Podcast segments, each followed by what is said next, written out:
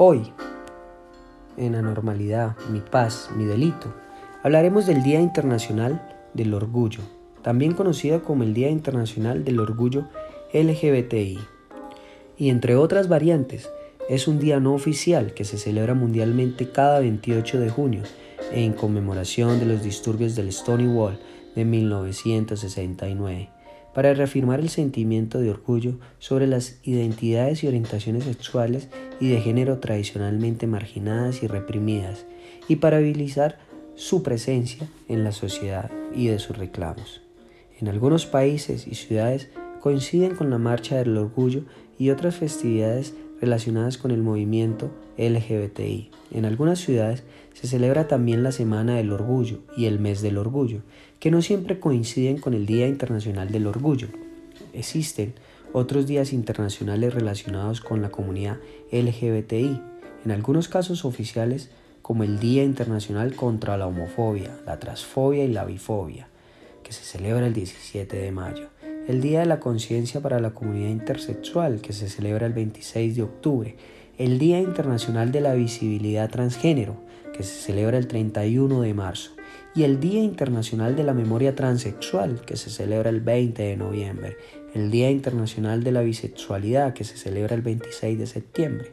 el Día Internacional del Fetichismo, que se celebra en enero, el Día Internacional de las Personas No Binarias, que se celebra el 14 de julio, y el Día Internacional de la Visibilidad Intersexual, que se celebra el 26 de octubre, y el Día Internacional del Drag, que se celebra el 16 de julio, y el Día Internacional de la Visibilidad Lésbica, que se celebra el 26 de abril, entre otros.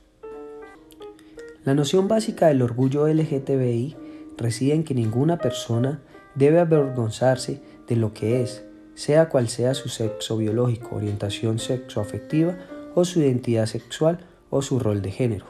Surge como una respuesta política hacia distintos mecanismos que el sistema tradicionalista utiliza contra quienes se desvían de su género. La vergüenza, la exclusión y las agresiones físicas que pueden llegar hasta la muerte de la víctima. Desde un punto de vista lingüístico, el término orgullo designa el amor propio o la estima que cada persona tiene de sí misma como merecedora de respeto o consideración. Esta definición transmite la idea de una digna intrínseca que todo ser humano posee y que no debe verse afectada por su conducta o por su orientación sexual. Pero ¿por qué se celebra el 28 de junio el orgullo gay? Los disturbios de Stonewall consistieron en una serie de manifestaciones espontáneas y violentas contra una redada policial que tuvo lugar en la madrugada del 28 de junio de 1969 en el bar conocido como Stonewall Inn del barrio de Nueva York en los Estados Unidos. Frecuentemente se citan estos disturbios como la primera ocasión en la historia de los Estados Unidos en que la comunidad LGBTI luchó contra un sistema que perseguía a los homosexuales con el beneplácito del gobierno y son generalmente reconocidos como el catalizador del movimiento moderno pro derechos de LGTBI en Estados Unidos y en todo el mundo. Durante las décadas de los 50 y los 60, los gays y las lesbianas estadounidenses debían enfrentarse a un sistema legal mucho más hostil con los homosexuales que muchos de los países. Todos los estados del país, a comparación de Ilonis, penalizaban el sexo homosexual consentido entre adultos en el ámbito privado. En 1961, un hombre adulto podía ser acusado de crimen por mantener sexo con otro adulto del mismo sexo de manera consensuada en la presidencia de su casa y podía imponérsele una multa ligera o llegar a pasar entre 5 y 20 años. Incluso podía pasar toda su vida en prisión. En 1971, 20 estados mantenían leyes sobre sexo psicópata que permitía la detención de homosexuales por esa razón. En Pensilvania y en California los consideraban los castrados, durante las décadas de 1950 y 1960, la castración y la terapia emética y la hipnosis y la terapia electrochoque y las lobotomías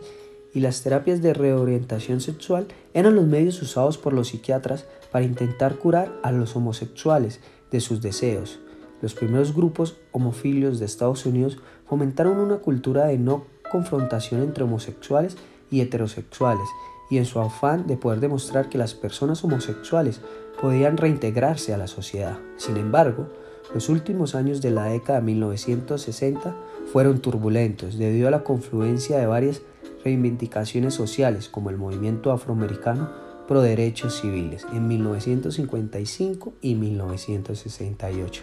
la contracultura de los 60 y las manifestaciones contra la guerra,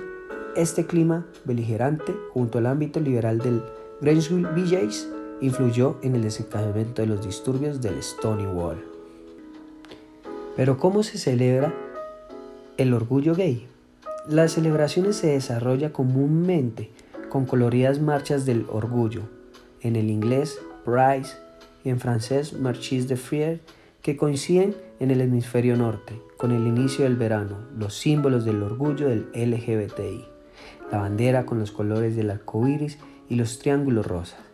Durante estas fiestas, en las que además de dar cabida a las reivindicaciones sociales y políticas que identifican a los colectivos, participen y también se realizan actividades culturales y lúdicas.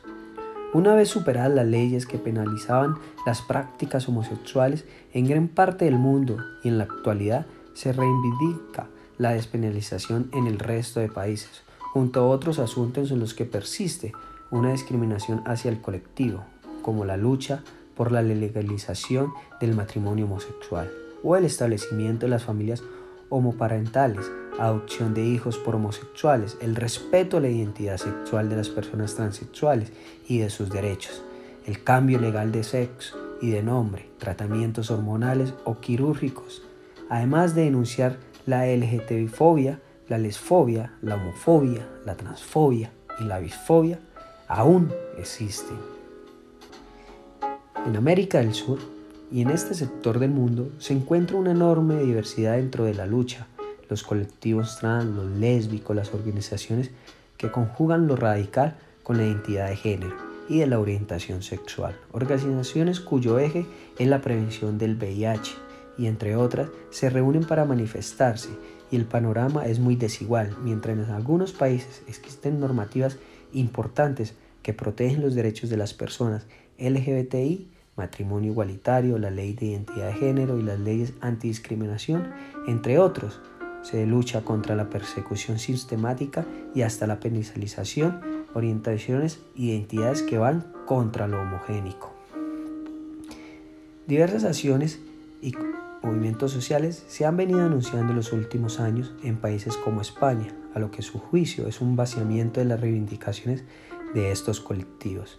De esta fecha y en este sentido se defiende la celebración como un orgullo crítico que no se limite a ser una fachada comercial.